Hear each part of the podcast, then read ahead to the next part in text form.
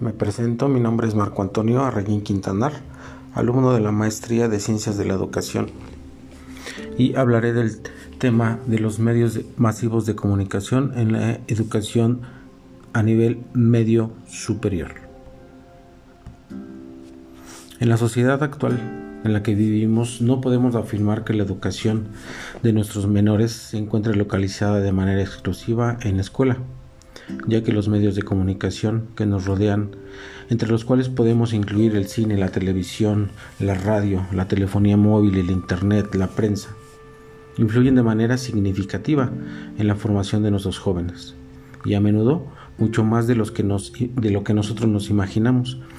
emitiendo diariamente multitudinarios mensajes de los cuales conviven los niños, los adolescentes y los adultos sin apenas notarlo, por lo que podemos por lo que no podemos dudar de la importancia que tienen estos medios de la educación actual, ni dejar de tener en cuenta a la hora de analizar los términos que influyen en la educación de calidad que toda sociedad en su conjunto persigue,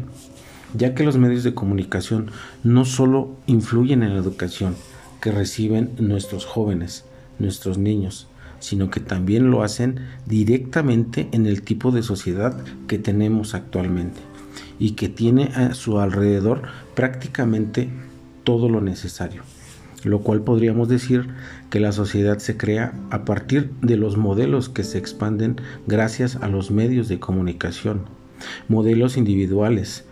colectivos, creados por nuestros políticos o dirigentes, por las grandes multinacionales económicas, por las minorías con alguna característica en común. Y bien, pero en fin, y al cabo son modelos de comportamiento que los medios de comunicación reproducen, con sus pautas y sus reglas, que a veces cumplen una función meramente informativa,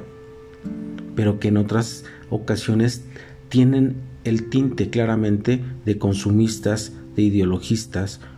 y que a todas luces son completamente irreales, pero que, pero que a pesar de ello los jóvenes lo toman como válidos y los adquieren totalmente en sus comportamientos.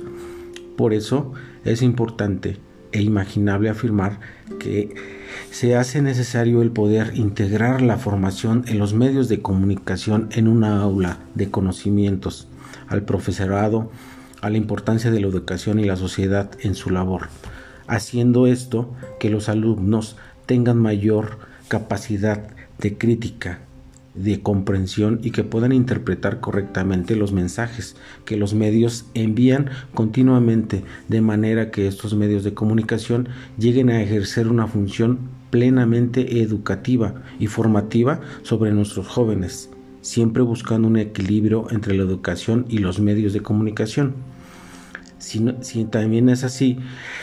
que viendo esto como alguno de que continuamente manipule nuestro interés, interponiéndose con esto en la educación del docente.